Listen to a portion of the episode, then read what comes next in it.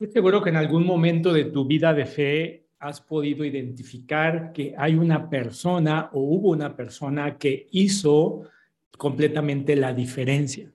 Cuando escuchas muchas historias de fe, vas a encontrar que en algunas ocasiones algunas personas dicen, es que si no fuera por esa persona, si no fuera porque esa persona hizo toda la diferencia en lo que yo estaba viviendo, si no fuera por esa persona, quizás no hubiera conocido a mi esposo, a mi esposa. Si no fuera por esa persona, hubiera perdido la fe.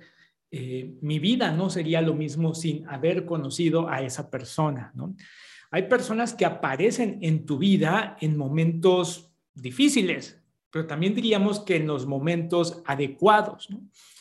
Personas que van a llegar con información, que te dieron una idea, que dijeron, es que yo no sabía qué hacer y esa persona con lo que me contó, con lo que me dio de su perspectiva, me dio ánimo, cambió por completo lo que yo estaba atravesando en ese momento.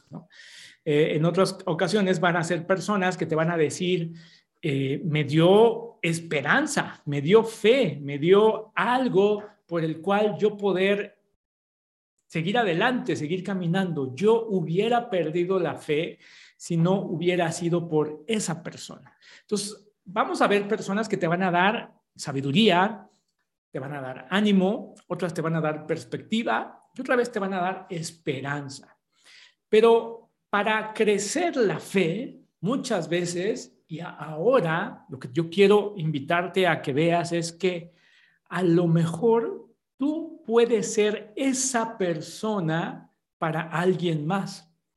Crecer la fe significa tú ser alguien que puede darle fe a alguien más, aun cuando tú sientas, creas que tú no la tienes. Pues bueno, bienvenidos al cuarto episodio de esta serie que se llama Sublime Fe hemos estado hablando sobre cómo aumentar la fe, de dónde se consigue la fe y cómo la aumento, ¿no? Hemos estado hablando que en el primer siglo, los primeros cristianos, la agenda de Jesús para estos primeros eh, cristianos era simple y sencillamente que, eh, ser personas de fe, que fuéramos personas de mucha o extraordinaria fe. No la fe que se mantiene solo en tu cabeza, como una razón de la fe, como puro conocimiento, como pura doctrina, como puro catecismo. No, sino una fe que se muestra en la vida de todos nosotros, ¿no? Acuérdate que la invitación inicial de Jesús era, sígame, sígueme.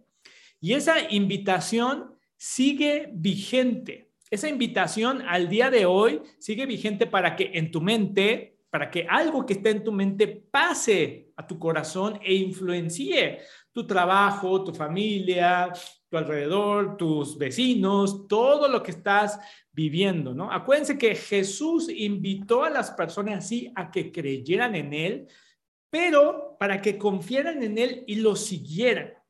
Creer en Dios es muy fácil, es seguro, es menos demandante no, eh, no implica decisiones complejas, difíciles. El creer en Dios sin seguirlo es lo que ha causado que tengamos toda una generación de gente religiosa que vive en la sombra de la fe, que vive en la sombra de la iglesia, pero que no tienen esa fe palpable, esa fe que cambia vidas, esa fe que atrae personas. Creer solo en Jesús no hace la diferencia. Seguirlo es lo que hace la diferencia. Esa es a veces una de las razones por las cuales tú casi pierdes la fe.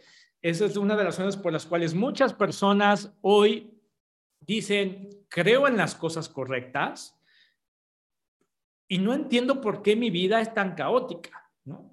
No entiendo por qué Dios no me ayuda. No entiendo por qué Dios no se manifiesta eh, si yo estoy del lado de los buenos, si yo estoy del lado de las personas que creen las cosas correctas, ¿no? Bueno, e, esa va a ser una de las razones por las cuales muchas personas están sumidas en una crisis de fe, porque creen las cosas correctas, mas nunca siguieron a Jesús, nunca las pusieron en práctica. Por eso eh, nosotros hoy debemos de vivir con esa convicción y esa pregunta que te he estado haciendo en los últimos eh, semanas. ¿cómo vivirías? ¿Cómo reaccionarías? ¿Qué evitarías? ¿Cómo responderías si tú tuvieras la confianza de que Dios está de tu lado? En esta serie estamos contestando esta pregunta. ¿Qué harías si tuvieras la confianza de que Dios está contigo? ¿A dónde irías? ¿Qué dejarías de hacer? ¿De qué te dejarías de preocupar? ¿Qué cosas no te darían tanto miedo? Por eso en esta fe, en esta serie, perdón, vamos a estar justo contestando también esta inquietud. ¿De dónde viene la fe y cómo la obtengo? ¿Qué es lo que crea esa clase de fe? Esa fe que inspira, esa fe que es sólida, que parece ser que es inquebrantable. Y hemos estado hablando que hay cinco ingredientes que van a lograr eso, ¿no? Eh, eh, hemos hablado sobre cómo la practicalidad es el primer ingrediente. Y este primer ingrediente de practicalidad no solamente es que yo practique la fe, sino aquellas personas que se dedican a enseñar, a transmitir la fe, deben de hacerlo con principios prácticos. De nada me sirve todo un discurso, toda una homilía completa sobre la transubstanciación, ¿no? Eh, si eso no se traduce a un paso práctico que la gente pueda vivir. Eh, el segundo ingrediente fue como cómo seguir el empuje dentro de ti. Dios va a poner algo dentro de ti, una chispa de genialidad que tú le tienes que dar al mundo, que tú tienes que proveer, que tú tienes que ayudar, que tú tienes que iniciar. Es un empuje dentro de ti que no cesa, que a lo largo del tiempo se va haciendo más eh, eh, fuerte, que, que, cala dentro de ti hasta que lo sigues. Seguir el empuje que hay en ti es el segundo ingrediente para eh, crecer la fe. Y hoy hablaremos sobre este tercer ingrediente que tiene que ver con el tema de las relaciones, que tiene que ver con ser esa persona que tiene la capacidad de aparecerse en el momento más indicado, que podríamos decir que es hasta providencial, ¿no? Cuando alguien apareció en tu vida, ponte a pensar en esto. Yo estoy seguro que para todas aquellas personas que llevan mucho tiempo eh, caminando en la iglesia, creyendo, siguiendo a Jesús, en algún punto de tu vida alguien apareció, ¿no? Alguien apareció que te invitó a un grupo, que te invitó a una asamblea, que te invitó a una conexión, que te, o que simple y sencillamente apareció cuando nadie más estaba apareciendo, cuando nadie más estaba de tu lado, ¿no? Y esta persona es como si Dios enviara a alguien en el momento indicado, que es un momento decisivo. Ese momento decisivo en tu vida, que a veces será un grupo, a veces será un, grupo de personas que se dedican a estudiar la Biblia cerca de ti y apareció. Es como si fuera una especie de intervención divina. Yo aquí te voy a decir, si tú estás necesitado de que alguien aparezca, que sea como esta especie de intervención divina, ponle atención a aquellas personas que te invitan a algún lugar. Yo estoy seguro que siempre hay alguien que, oye, te invito a esta reunión, te invito a esta iglesia, te invito a este grupo, te invito a solamente un café, porque por ahí quizás Dios está intentando, ¿no? Responder a algo que tú necesitas, ¿no? En Latinoamérica no tenemos este concepto de intervención, esto es, esto es muy gringo, ¿no? Pero ¿qué, ¿a qué le decimos la intervención? Bueno, eh, en Estados Unidos existe toda una cultura de que cuando cierto miembro de la familia o de nuestro grupo de amigos no está viviendo bien, vamos a decirlo así, está teniendo ciertas dificultades, el grupo de amigos o de la familia se ponen de acuerdo y generan algo que se llama una intervención, es decir, hay hasta coaches de intervención en Estados Unidos, consultores y terapeutas intervencionistas, en donde se ponen de acuerdo para decir, tal día vamos a confrontar a esta persona y le vamos a decir, esto es, estamos haciendo una intervención. ¿Por qué? Porque estamos viendo que la persona con la que te quieres casar quizás no es la adecuada, estamos viendo que la persona con la cual te estás relacionando solo te está buscando por dinero, estamos viendo que estás tomando demasiado, estamos viendo que tu trabajo te está demandando y te estás volviendo ya muy loco, muy loca. Y entonces la familia, los amigos, se toman un día determinado y hacen una intervención. E, en, en, Latinoamérica no tenemos este concepto en nuestra cultura, muy tristemente, ¿no? Nuestros amigos, nuestra familia debería tener la capacidad de intervenir nuestra vida cuando no va bien. Bueno, cuando recibes una invitación de alguien, literal, es una intervención de Dios.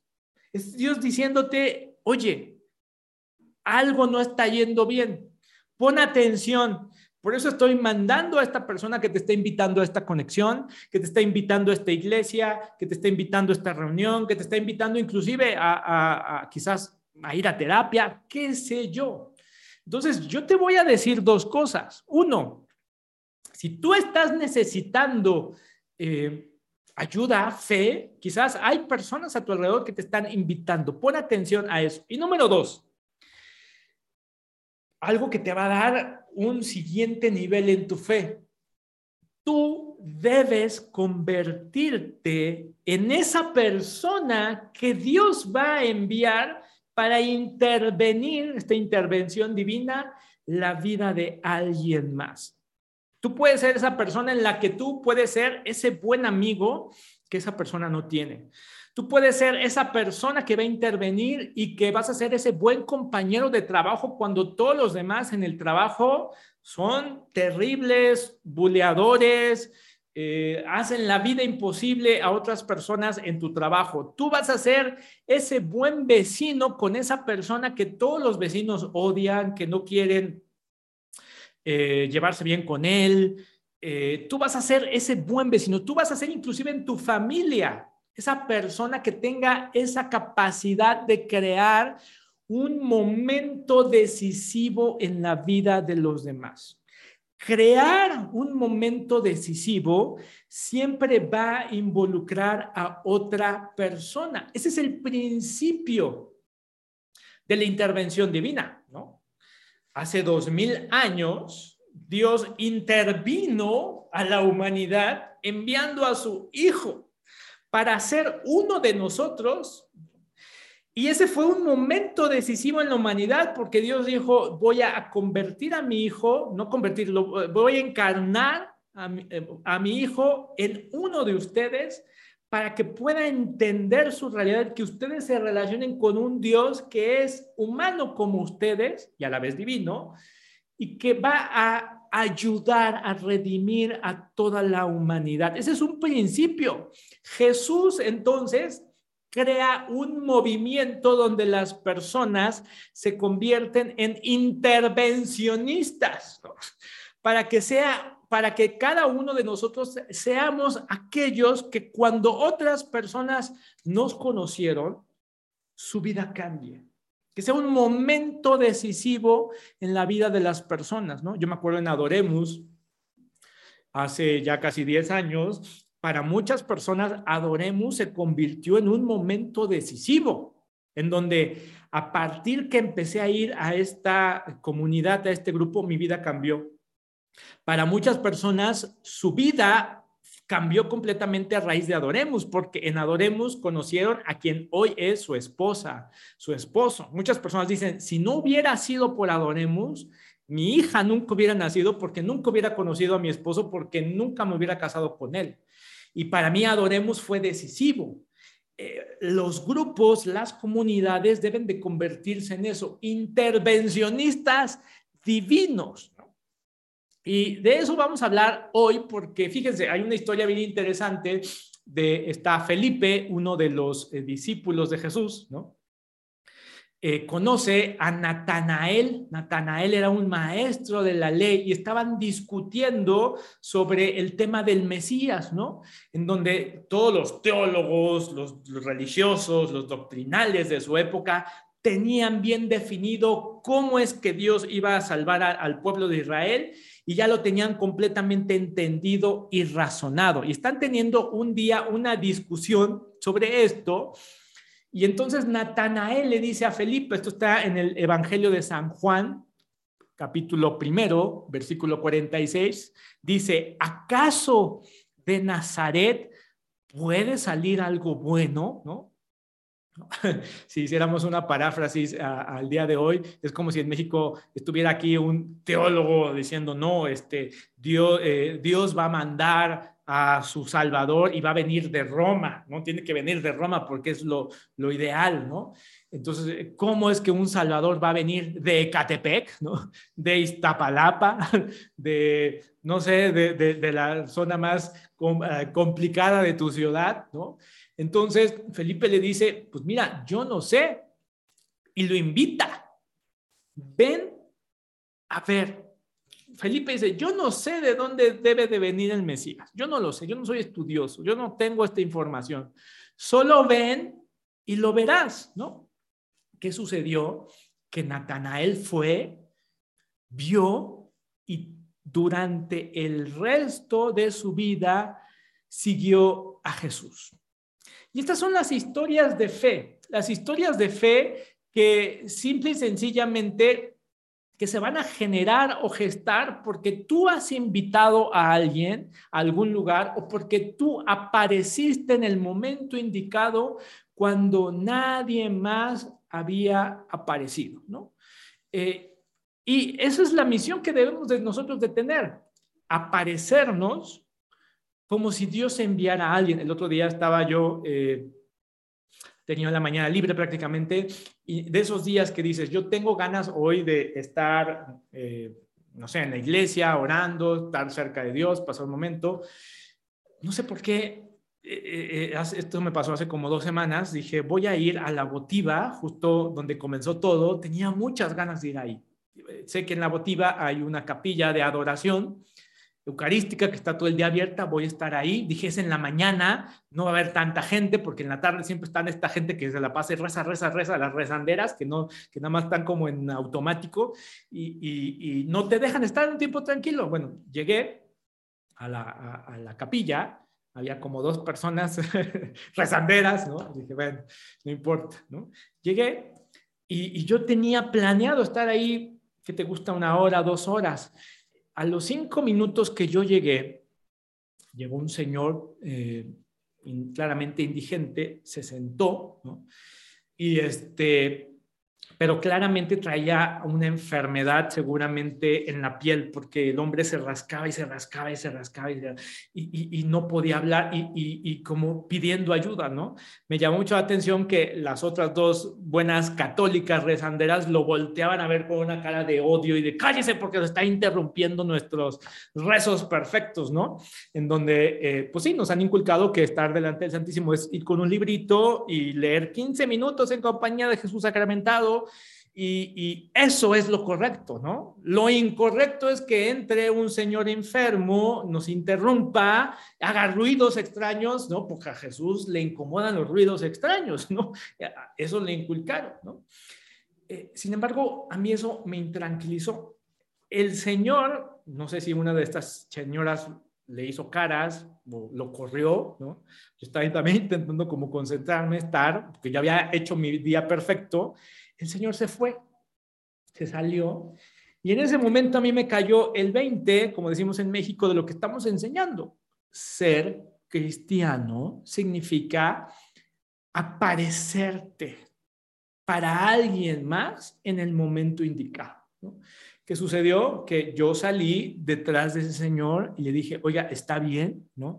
No solamente le dije, le voy a dar esto para que pueda eh, estar bien. Y yo sentía que no era suficiente, ¿no? Eh, le di el dinero, me fui, caminé como dos cuadras y dije, no, hay algo más que yo puedo hacer por este señor, ¿no? Regresé, lo busqué, ¿no? Eh, lo llevé a, traté de buscar por ahí algún doctor, eh, fuimos al doctor, ¿no? Le pagué la consulta, le dije al, al doctor, este, todos los medicamentos voy a pagar yo, aquí está, ¿no? Todo lo que se necesite para que esta persona pueda estar bien. Quizás yo no voy a volver a ver a esa persona, ¿no? Esta persona llorando me decía, es que llevo más de varios meses enfermo y no sé qué me está pasando, ¿no? Y esto puede ser un mero ejemplo y se los comparto simple y sencillamente porque este debe de ser el ejemplo que todos debemos, todos los cristianos debemos estar. Ser cristiano no significa estar rezando 15 minutos de Jesús sacramentado delante del Santísimo, que qué bueno que lo hagan, háganlo, síganlo haciendo. Pero cuando aparece alguien en necesidad, mi obligación es yo ayudarlo, que eso es el acto de adoración más perfecto, más puro, el que más agrada a Dios, el que deberíamos de estar haciendo todas las personas, ¿no? Tú puedes convertirte en esa persona que alguien más necesita, que se aparezca en el momento indicado, ¿no? ¿Qué es lo que hacemos todos los católicos, no? Cuando vemos a alguien en necesidad, ay Dios, por favor, ayúdalo. Ay Dios, por favor, manda a alguien a quien lo ayude. Si te está poniendo a ti enfrente y tú estás viendo la necesidad, a ti es el que Dios te está mandando para que lo ayudes. Claro, es incómodo. Claro, no se siente bien. Pero eso significa muchas veces seguir a Jesús. Fíjese que eh, hay, otro, hay otra carta que me gusta mucho que está en la Biblia, que se llama el libro de los hebreos, ¿no? El libro de los hebreos es bien interesante porque eh, no se sabe a ciencia, cierta eh, quién lo escribió, ¿no? Hay quien dice que fue San Pablo, hay quien dice que fue uno de los seguidores de San Pablo, que convivieron con los primeros apóstoles, ¿no? Y eh, el libro de los Hebreos es bien interesante porque es un libro que habla sobre la fe. Es un libro que habla sobre cómo los primeros cristianos que escucharon de los apóstoles todo lo que Jesús había hecho, de repente se quedaron como un poquito sin liderazgo, se quedaron sin, sin, sin, sin, la promesa que Jesús les había hecho de que pues iba a liberar al pueblo de los judíos de la opresión romana. Les tocó vivir como los momentos difíciles, ¿no? Eh, que esto es bien común en, en, en, la manera, en la pedagogía como Dios enseña a las comunidades a crecer su fe, ¿no? ¿Se acuerdan de la historia de Abraham? ¿no? Perdón, de Abraham, de Moisés. Moisés saca al pueblo, les dice, vamos a ir a la tierra prometida. Eh, se van al desierto, todos felices porque van a tener una tierra prometida. Y de la nada, Abraham, perdón, Moisés se va, desaparece. Y se quedan sin liderazgo. Y algunos dicen, no, ya, este, Moisés se olvidó de nosotros, perdió la fe, se dividieron las comunidades, hicieron otras comunidades. Hay momentos difíciles que las comunidades pasan ah, cuando el enviado de Dios o el profeta o el líder que Dios manda de, repente desaparece, deja de estar. Dios no está más que probando la fe de esta comunidad. Dios, es más, lo único que quiere es que incrementen su fe no en Moisés, no en el líder, no en el fundador, no, sino que crezcan su confianza en Jesús y que digan, no se preocupen.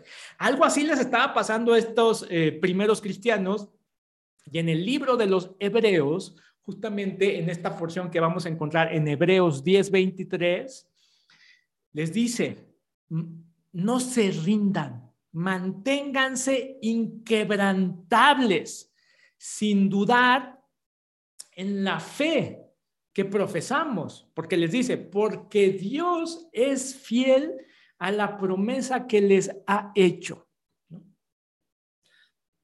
Fíjense, la fe, pon atención a esto, porque puede cambiar para siempre tu concepción de fe. La fe no es algo que tienes o no tienes. La fe es inherente en el ser humano. Lo único que cambia es en quién la depositas. Por ejemplo, un ejemplo. Cuando la gente dice, ay, es que yo ya no creo en Dios, ya no tengo fe en Dios, en realidad no puedes no tener fe. Lo único que va a cambiar es en quién depositas esa fe. Lo que está, cuando una persona dice, ya no creo en Dios, lo que está diciendo es, ya no puedo depositar mi fe en Dios. Ahora la voy a depositar en, es que me recomendaron que vaya al mercado de Sonora. El mercado de Sonora, para los que nos escuchan de otros países, es un mercado acá en México que está muy asociado a las brujerías, a las cosas estas como muy de superchería, de supersticiones. Es que me recomendaron que me vaya a hacer una limpia, así dicen acá algunas personas, ¿no? Entonces, la gente no es que pierda la fe, ahora la deposita en la limpia, ¿no? Hay gente que tiene más fe, por ejemplo, eh, en, no, a las 11, 11 de la mañana tenemos todos que unirnos porque la humanidad se va a unir en una sintonía de vibras perfectas y a las 11, 11 hay que pensar positivo. Piensa positivo, piensa positivo. Entonces la gente, las personas depositan la fe que sí tienen, la depositan en esto, en el 11, 11, ¿no? Hay gente que, por ejemplo, que deposita su fe en la idea de que el ser humano atrae cosas, como si fuera un magnetismo, ¿no? Así donde, ay, no declares, no decretes eso, no pienses eso porque te vas a quedar sin trabajo, no creas eso, ¿no?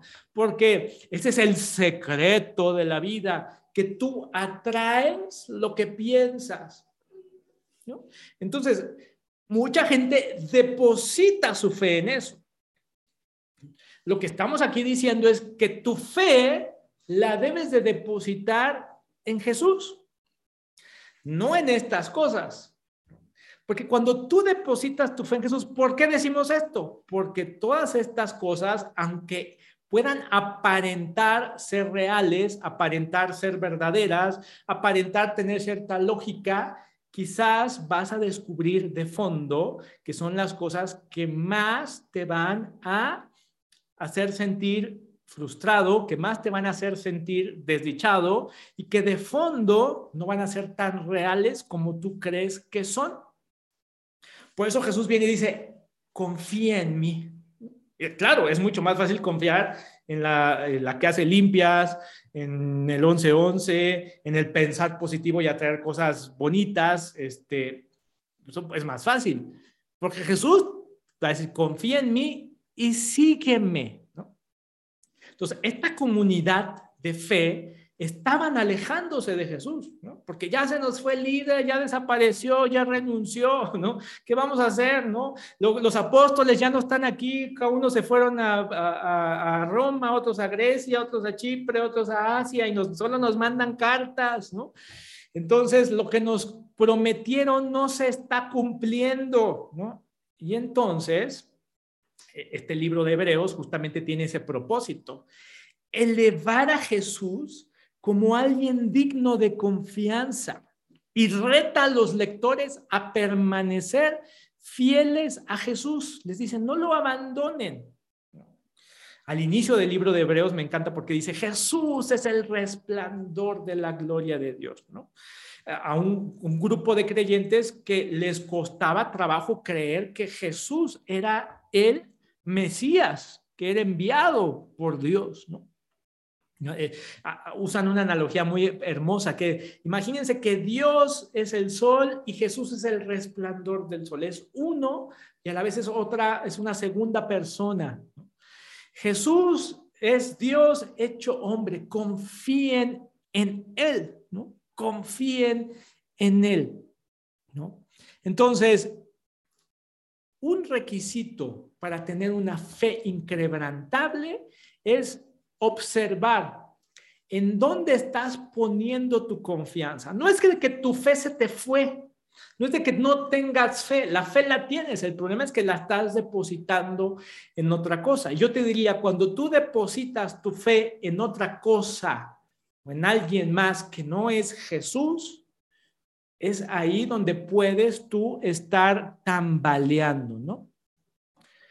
Eh, y por eso, este mismo libro de Hebreos, en el siguiente versículo, en el versículo 24, sigue diciendo, preocupémonos los unos por los otros y animémonos entre nosotros. Animémonos a qué? Al amor y a, a las nuevas obras, ¿no?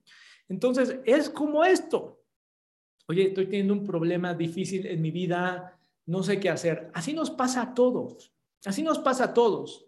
A veces mi fe se va a ver fortalecida. ¿Mi fe en qué? No en la iglesia.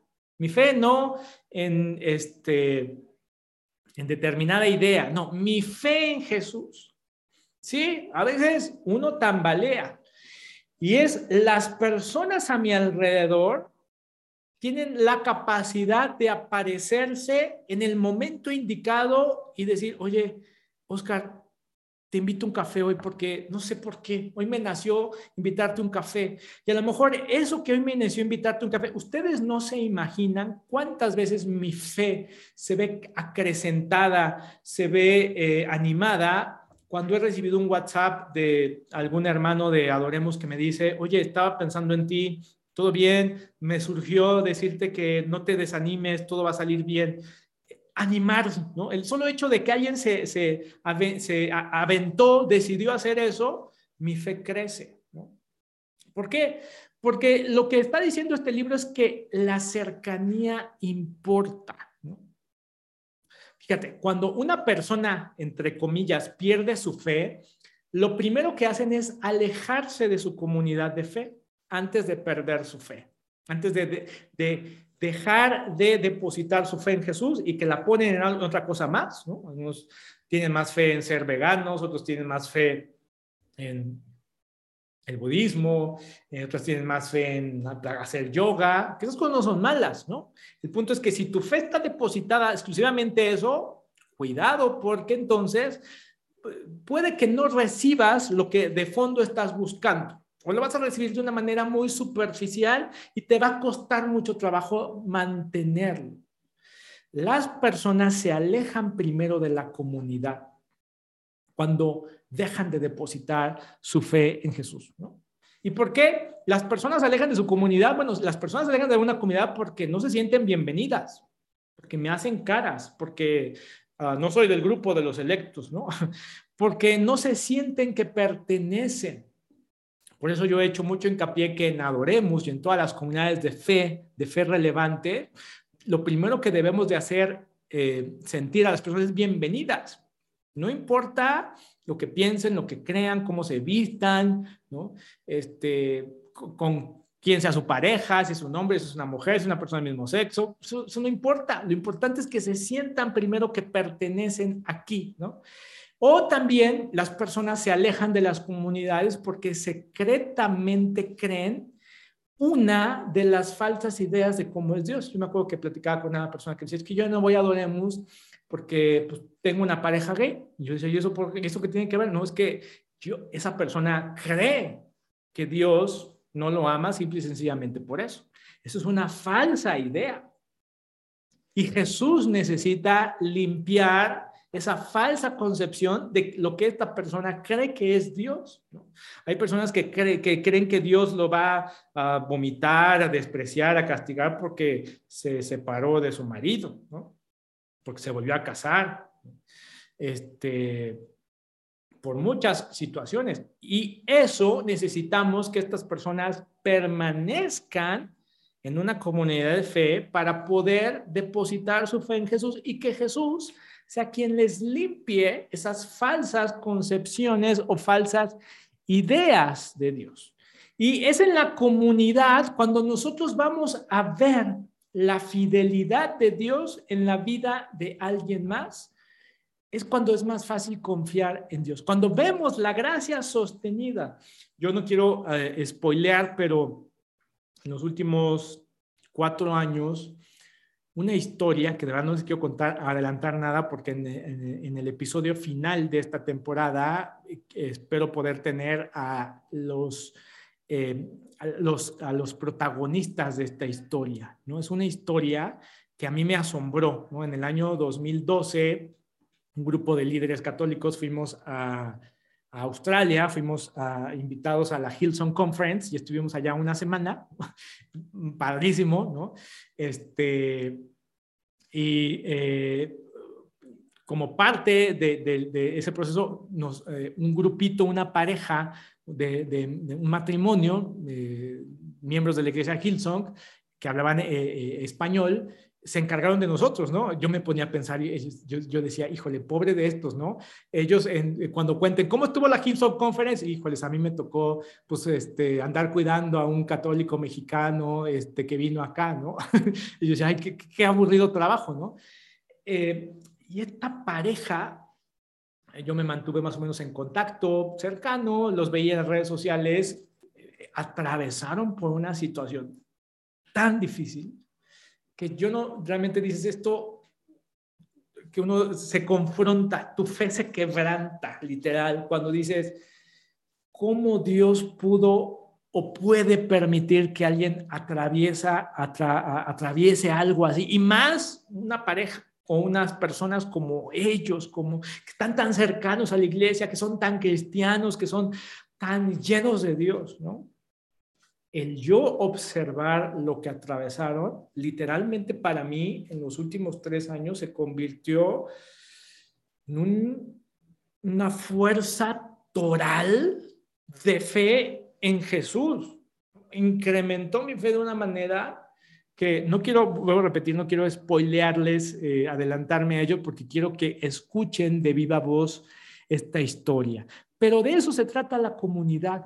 No se trata de aquí todos somos unos superhéroes de la fe y mi fe no eh, vacila. Mi fe vacila.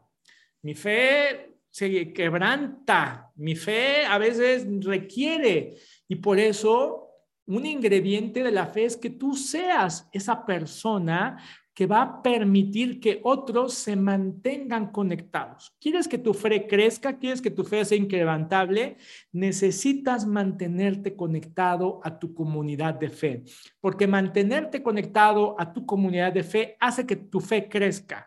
Y si tú no tienes una comunidad de fe, busca una. Oremos puede ser una opción, pero si no es aquí, busca una más, ¿no? Porque una comunidad de fe nos posiciona a ser esa persona para alguien más, en ser esa persona que crea una relación providencial para de alguien más, para servir a otros. ¿no? Acuérdense que no solamente es ir con los más desfavorecidos, porque creemos que servir a otros es, ay, vamos a hacer un comedor para todas las personas que no tienen que comer en nuestra colonia. Que si hay eso, hágalo. Eh, es que ser alguien más, ¿ves? vamos a hacer visitas a, perdón, al asilo de ancianos de la colonia, si nadie lo está haciendo, hágalo. Pero a veces servir a alguien más significa el que está a tu lado.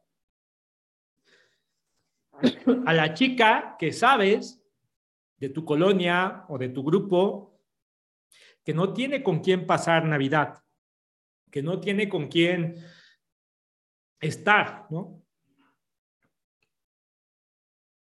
Esto simplemente se trata de servir a quien necesita algo. Puede ser tu vecino, puede ser el hijo de tu vecina que no tiene para comprar una computadora y que la mamá está desesperada y Dios mío, ayuda, manda a alguien, ayúdame. Tú eres la respuesta a la oración de alguien y eso créeme que va a aumentar tu fe. Eh, la, la fe, aumentarla es algo activo que yo haga tú te vas a dar cuenta que no es nada más esperando a que alguien venga y me ayude, sino cuando yo salgo y ayudo a alguien, vas a ver esa, esa, es como activar ese dinamismo de fe que tu vida necesita. Y una simple invitación puede ser el catalizador para la fe de otro, ¿no? Siempre invita a los demás a algún lugar, ¿no?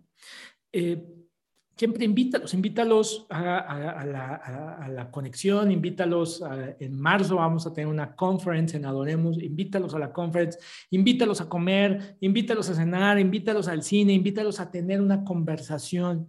Una simple invitación puede ser el catalizador para la vida de otro, Yo cuando escucho las historias de fe en Adoremos, todo empieza porque alguien me invitó, todo empieza porque alguien surgió.